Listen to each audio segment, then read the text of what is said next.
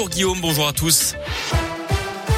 Et à la une, c'est l'heure de la rentrée pour nos enfants. C'est aussi le retour des masques à l'école dans 39 départements, conséquence du regain de l'épidémie de Covid-19. Alors, les enfants du Rhône vont le garder. Ils n'ont encore jamais enlevé. Ceux de l'Isère, de l'Ain, notamment, vont devoir le remettre donc à partir d'aujourd'hui. Emmanuel Macron, lui, s'adressera aux Français demain à 20h pour faire le point sur l'épidémie. La reprise est légère mais certaine, a reconnu Gabriel Attal, le porte-parole du gouvernement vendredi. La veille, l'Organisation mondiale de la santé s'était alarmée du rythme, je cite, très préoccupant de transmission du virus en Europe. Dans l'actu local, l'émotion hier à Saint-Pierre-la-Palue, dans les monts du Lyonnais, une marche blanche a rassemblé 600 personnes pour rendre hommage à Amaury, ce garçon de 19 ans décédé dans un accident de la route entre Saint-Pierre-la-Palue et Saint-Bel fin octobre. Dans l'actu local, les Dalton refont parler d'eux, ce collectif de rap lyonnais qui avait organisé des rodéos dans les rues de Lyon ces dernières semaines et qui les avait retransmis en direct sur les réseaux sociaux.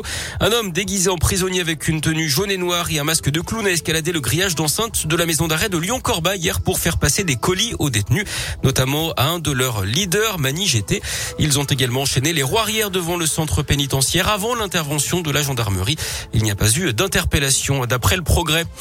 Jeunes pleins d'envie cherchent conseil et bienveillance. C'est l'esprit du mentorat mis en place depuis des années par des associations qui mettent en relation lycéens, étudiants ou jeunes actifs avec des personnes plus âgées ou plus expérimentées.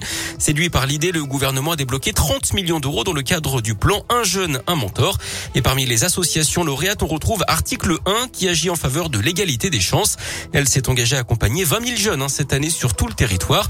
Problème en Auvergne-Rhône-Alpes, 500 jeunes sont actuellement en attente de la perle rare.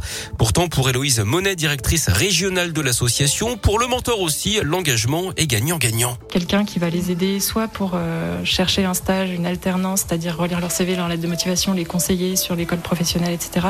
Soit pour des conseils en langue, soit pour euh, juste du soutien moral, parce que c'est pas tous les jours facile de suivre le rythme dans les études, surtout si on est le premier de sa famille à se lancer dans ce, dans ce grand défi.